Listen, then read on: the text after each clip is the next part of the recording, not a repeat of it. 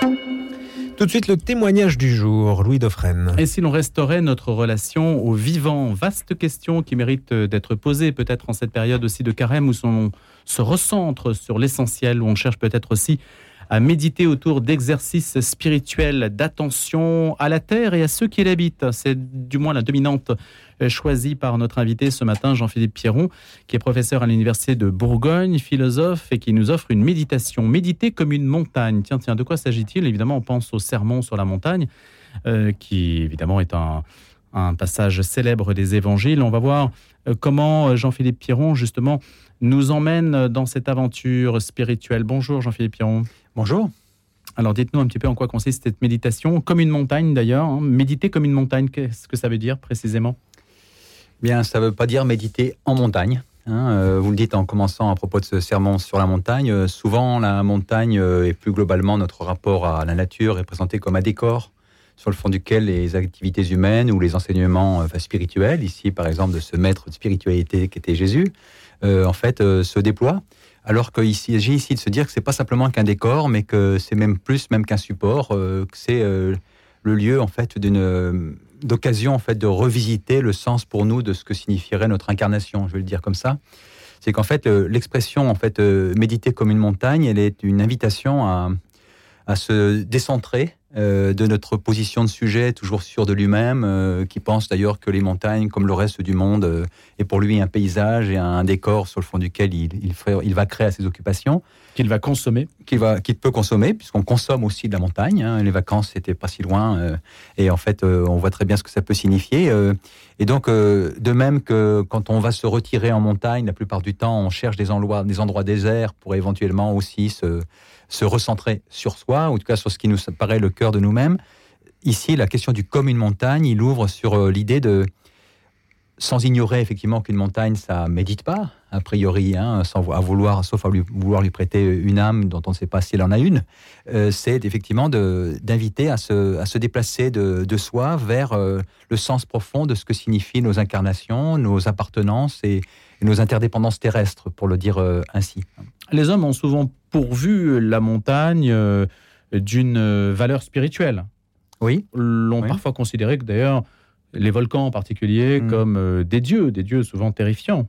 Oui, alors, pesaient sur leur destin. Oui. en, fait, le, donc le, ici, donc on, parle de la montagne, mais globalement, il faudrait réinterroger toutes nos, toutes les, médiations en fait de ce que, de ce qui sont pour nous en fait nos expressions de, de nature. Donc le, la montagne, c'est une des singularisations possibles. Et de fait, la, montagne, dans ce qu'elle peut avoir d'éminemment euh, euh, épais euh, quant à, au type de temporalité qu'elle porte. Hein. On est dans des temporalités en fait plus vastes que le temps humain. Elles inscrivent le temps de nos histoires personnelles dans un temps qu'on peut appeler un temps géologique, hein, de telle sorte que là où euh, nous passerons, euh, les montagnes passeront plus lentement que nous, même si nous savons qu'elles aussi passeront. Euh, donc en fait, il y a y a déjà cette espèce de, constance à l'échelle en fait du temps humain de, l'espace de la montagne, mais qui est aussi effectivement une manière de, on pourrait dire, de connecteur temporel entre le temps des humains, le temps des sociétés et le, grand temps du monde. Et donc, quand effectivement on peut vouloir ou on a pu vouloir en fait diviniser les montagnes. Si je reprends l'exemple que vous avez que vous avez pris, euh, euh, ce, dont il, ce dont il était question, c'est de se dire effectivement qu'il y a des forces plus fortes que nous qui sont pas nécessairement occultes, hein, mais qui sont une manière de réinstaller de la mesure euh, là où parfois dans nos manières de faire, nous sommes plutôt dans une forme de démesure. Hein. Jean-Philippe Piron, je vais citer le pape François dans la date aussi, puisque vous savez que lundi prochain, ce sont les dix ans de son pontificat. Loué sois-tu, Monseigneur, chantait Saint François d'Assise. Dans ce beau cantique, il nous rappelait que notre maison commune est aussi comme une sœur avec laquelle nous partageons l'existence et comme une mère belle qui nous accueille à bras ouverts. On a le sentiment aujourd'hui, le pape euh, étant relativement, je ne sais pas s'il est pionnier, mais en tout cas il est porteur de cette idée, qu'il y a une volonté de se reconnecter à tout ce qui constitue le vivant. Le mot reconnexion peut-être est d'ailleurs assez moderne et, convient peut-être assez bien à un désir de nos contemporains, qu'ils soient religieux ou pas. Oui, de fait. Alors, ce qui est intéressant, c'est que il faut, le redire, hein, maison commune euh, en grec, euh, maison c'est loikos, hein, et loikos c'est à la fois euh, la maison au sens de l'économe et de, l'économie, et la maison au sens du milieu de vie. Et donc, ce qui est important ici, c'est bien de réarticuler toujours l'économie et l'écologie. Et je, suis toujours très sensible que ce soit un pape argentin, en fait, qui est écrit, en fait, cette, cette encyclique. Hein, pour une raison, en fait, qui me paraît majeure à, à, nous redire. Hein, c'est que en Argentine et en Amérique latine plus largement, le, le, continent des paysans sans terre, hein, en particulier la, la, question précisément d'un rapport en fait brutal, violent, extractiviste on dit parfois aussi nécro-capitaliste euh, à l'égard en fait de la nature, euh, l'a, dévastée. Euh, et donc, en fait, lorsque le pape François invite à penser ensemble ce qu'il appelle la clameur de la terre, expression étonnante, hein, aussi étonnante que celle de méditer comme une montagne, parce que comment elle clame. Hein. mais quand il invite donc à penser ensemble la clameur de la terre et la clameur des pauvres, hein, ce qu'il dit, c'est qu'effectivement, nos manières de faire monde euh, peuvent parfois être immondes, si j'ose dire. C'est-à-dire que nos manières de faire monde, elles, ont, elles doivent articuler précisément la, maison commune, c'est-à-dire repenser nos pratiques économiques, nos petites économies domestiques, mais nos macroéconomies, avec effectivement un sens retrouvé de ce que signifie pour nous être euh, de la terre. Il y a aussi euh, tout un langage. En tout cas, quand on vous lit, par exemple, vous aimez jouer sur les sonorités, désolation, consolation, etc. Jouer sur ces sonorités. La poésie, ça compte euh, beaucoup aussi dans la manière d'appréhender les choses. Et le langage est aussi au cœur de la réflexion quand vous dites religion, création, nature, et même des mots comme prière. Le mot prière est enfoui sous la piété. Bah, des mots d'une langue morte qui ne veulent plus dire grand-chose. C'est quand même assez dur pour ces mots qui sont couramment employés par l'institution. Oui, en, fait, euh, vous avez raison, en fait, de, dire qu'un un des enjeux probablement du, temps présent, c'est de, faire en sorte, c'est Merleau-Ponty qui disait ça, en fait, que les, mots que nous parlons ne soient pas simplement qu'une parole parlée, mais deviennent une parole parlante. En tout cas, retrouve, qu'on retrouve la parole parlante sur la parole parlée. C'est que nos mots s'usent. Hein euh, et, donc l'enjeu n'est pas simplement de changer les mots, hein, parce qu'on le sait très bien, euh, les rénovations sémantiques, les changements de vocabulaire peuvent parfois ne servir qu'à, comment dire, continuer à renouveler les manières de parler sans renouveler les manières de faire monde. Mais effectivement, il y a un soin, euh, je crois, en fait, à, prendre des mots qui disent nos expériences, euh, qui disent nos expériences du monde. Et euh, de ce point de vue, le, moment écologique que nous traversons, qui est pris dans ce double mouvement que vous rappelez aussi, effectivement, de, désolation et de consolation. Il y a les deux. Hein. On reprenait la montagne, mais on pourrait prendre d'autres exemples. Ce sont le, spectacle de la montagne en hiver aujourd'hui, pour ceux qui font du ski, est un spectacle désolant. Euh, non seulement parce qu'on a industrialisé ces espaces, mais parce qu'on voit précisément que cette industrialisation en fait va à son terme, en fait, en train de mourir d'une certaine façon. Et en même temps, de l'autre côté, il y a ces consolations d'un rapport, en fait, euh, comme vous disiez, connecté, enfin, euh, qui remet de la rugosité et donc de l'aspérité vivante, vivifiante, en fait, à l'égard, en fait, de, des expériences qu'on peut en faire. Mais effectivement, nous, je crois qu'un des enjeux, c'est effectivement de, retrouver la, la, portée profonde des mots que nous utilisons. Euh, j'ai rien contre, bien évidemment, la, la, fonction rituelle en fait, du, vocabulaire, hein. euh, mais le risque, c'est précisément de, la question de la routine, en fait, de qui usent ces mots pour que ceux-ci ne disent plus. Et donc, euh, prendre soin du vocabulaire, c'est ça qui est en jeu, par exemple, dans cette expression méditer comme une montagne. L'expression est déroutante, mais pourquoi elle est déroutante? Parce qu'elle nous invite à prendre d'autres routes. Hein. le discours évangélique, c'est toujours ça. Hein. c'est en permanence reprendre des mots en fait que nous connaissions. Enfin, le, Christ n'arrête pas de faire ça. Il, prend le vocabulaire, euh, les pratiques en fait des gens de son temps, y compris leurs pratiques avec le vivant. Hein. Il n'est que d'histoires euh, d'animaux, d'agneaux, de, de, plantes, de lys, euh, je peux dire dans, dans, le texte de dans, dans, dans les paroles, les paraboles évangéliques. Et c'est et, ce vocabulaire-là, qui est le vocabulaire en fait du monde avec lequel eh bien les, contemporains de Jésus font leur, leur temps, sont pas, je redis, des éléments de décor.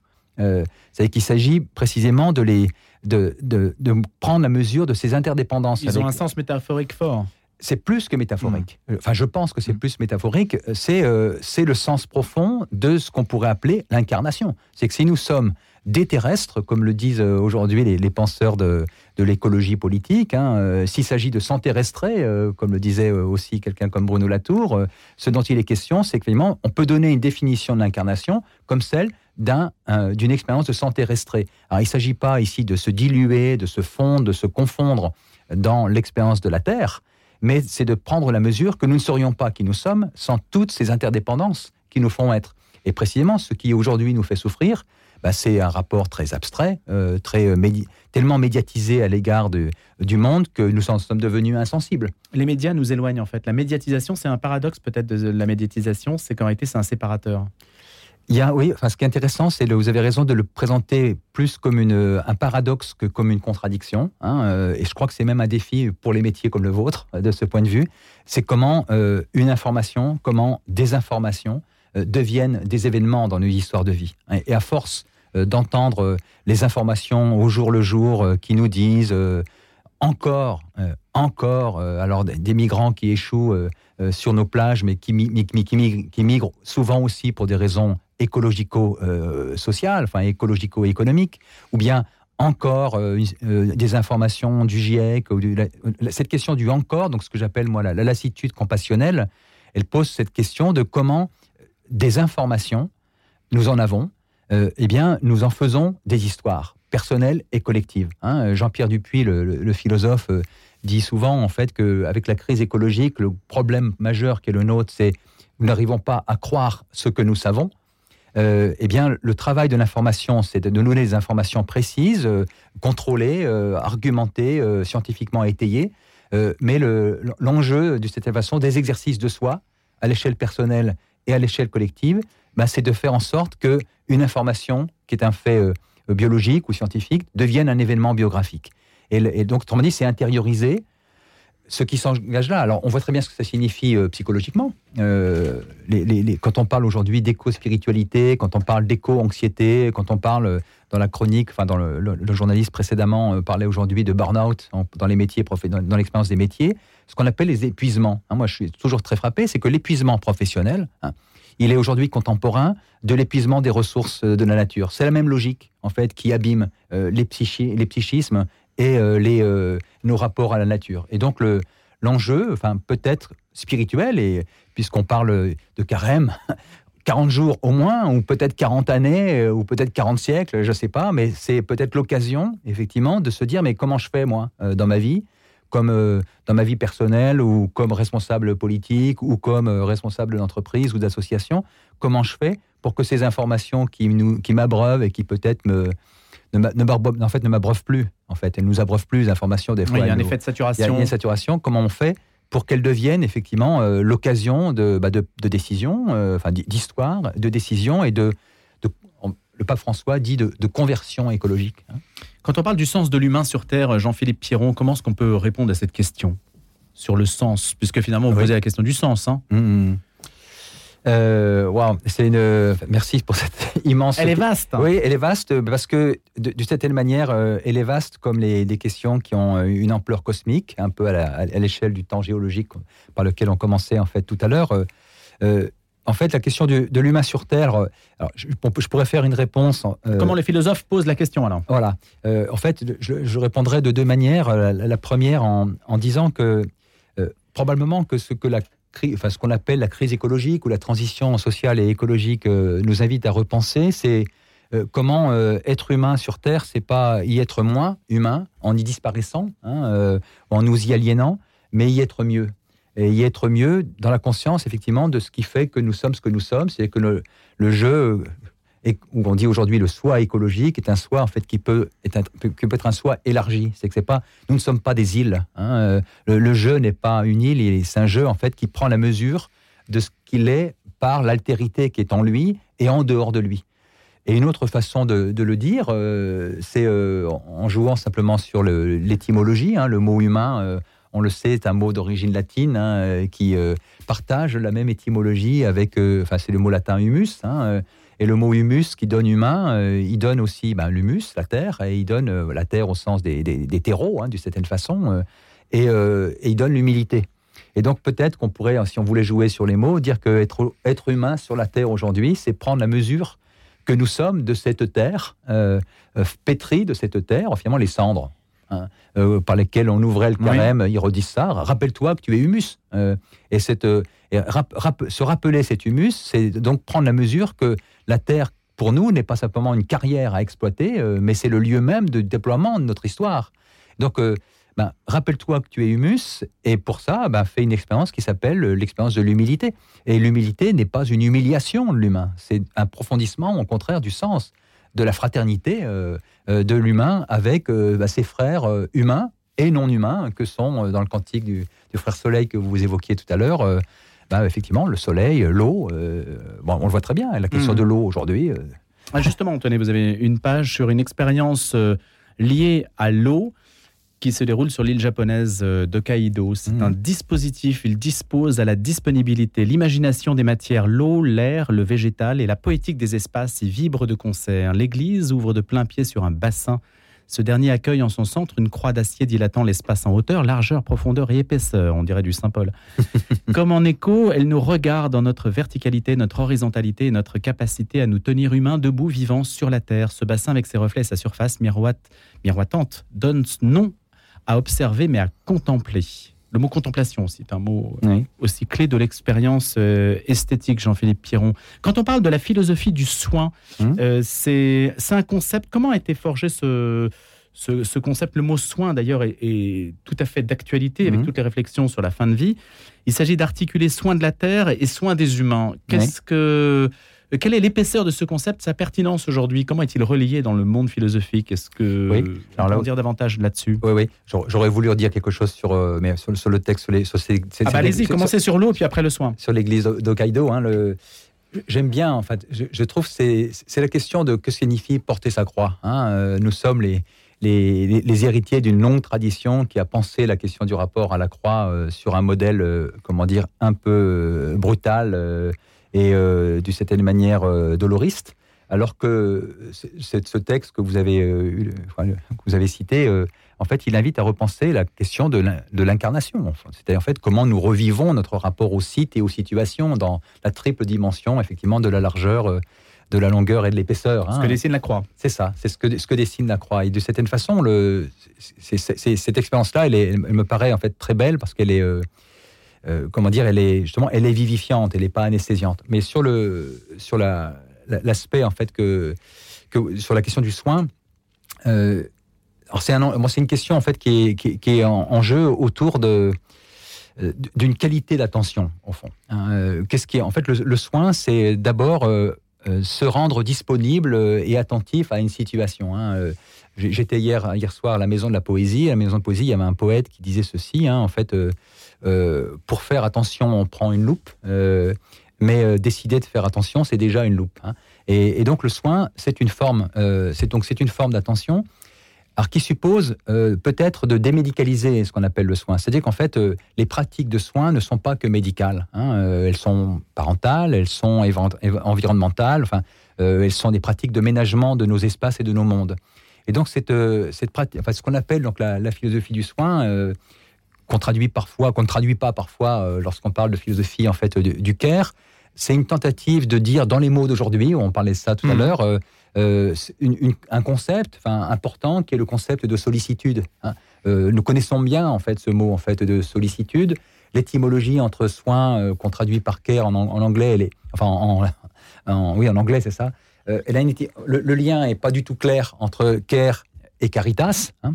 Euh, mais, euh, mais, en, même temps, ce qui est intéressant de pointer, c'est que le, type de, enfin, ce qu'on appelle le soin, c'est une, une forme d'attitude critique à l'égard de tout ce qui malmène précisément les pratiques de soins comme étant euh, minuscules, sans conséquences, alors qu'elles sont, elles, des pratiques de maintenance du monde.